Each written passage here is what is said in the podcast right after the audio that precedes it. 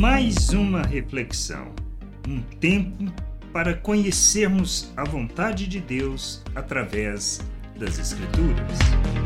Bem-vindo a mais esta reflexão. Da morte para a vida.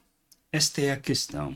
Será que temos consciência é, que nós, na realidade, nós fomos e feitos um novo ser? Que estávamos mortos, separados de Deus, mas que Ele nos deu vida, por meio do seu Espírito, do seu poder manifesto. Através da obra de Cristo, nós fomos reconciliados, nascemos de novo e tivemos de Deus a verdadeira vida. A vida que nos conduz a andarmos na Sua vontade, a expressarmos todo o seu plano, toda a Sua vontade. Nós, quando lemos em Ezequiel sobre a questão do vale dos ossos secos, o que a gente pode lembrar é disto, que da morte, do nada, daquilo que não tinha nenhum tipo de vida, pode receber de Deus da vida mediante a sua palavra e mediante a sua vontade.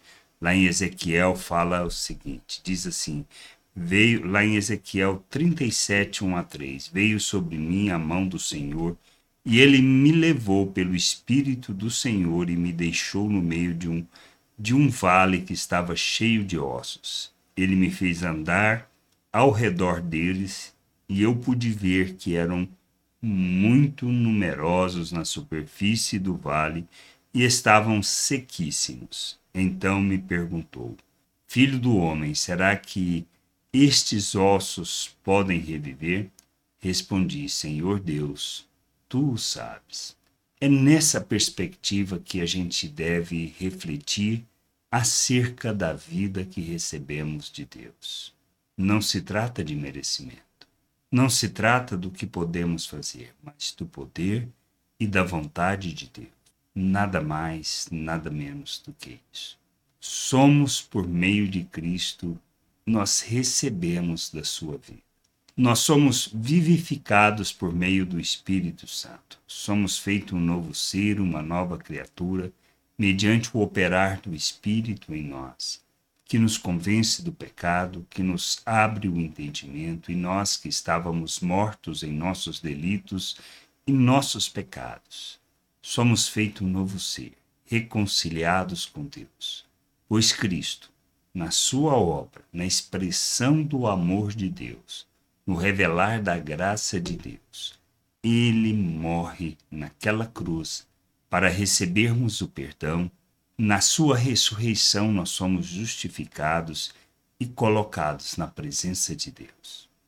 Somos feito um novo ser, nascemos de novo. Então, o arrependimento nos conduz a essa jornada. Para sermos um novo ser, para transformarmos o nosso entendimento, para expressarmos toda a vontade de Deus, abandonando todas as obras mortas das trevas, para deixarmos de andar segundo o diabo, segundo a natureza humana, para rejeitarmos as paixões humanas e revelarmos a obra de Deus que da morte nos deu vida, para que nós experimentemos da verdadeira vida que revela e manifesta o Deus, o nosso Deus, o Criador, para que a gente ande neste mundo como seus filhos, não por merecimento, mas por sua graça, seu amor revelado a nós, que nos dá o entendimento da sua vontade. Caminharmos, caminharmos para expressarmos essa obra é o que é o nosso papel, é o que revela o Pai ao mundo, pois precisamos, como filhos de Deus, como reino de sacerdotes, como propriedade exclusiva de Deus, proclamar as suas virtudes, pois nós fomos tirados do reino das trevas, transportado para o reino de Deus. Esta é a obra de Cristo em nosso favor. Isso foi o que Cristo fez por nós. Seu nascimento foi para que nós pudéssemos receber vida, da vida de Deus, sermos reconciliados. Ele é o Cordeiro de Deus, a oferta de Deus em nosso favor, para nós, na sua graça imensa, pudéssemos ser reconciliados com o nosso Deus, com o nosso Pai.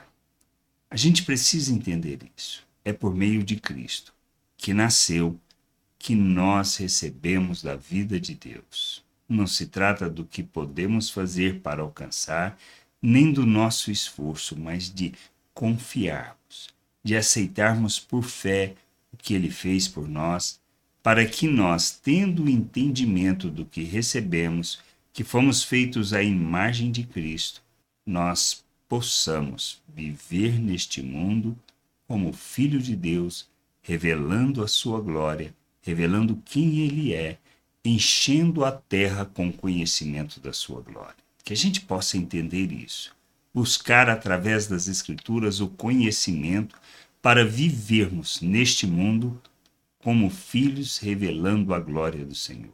Graça e paz sobre a tua vida. Amém. Gostou da reflexão? Compartilhe. Não deixe de ler as Escrituras. Medite para poder crescer no conhecimento e vontade de nosso Deus e nosso Pai, para que, conhecendo o Senhor, possa o revelar ao mundo.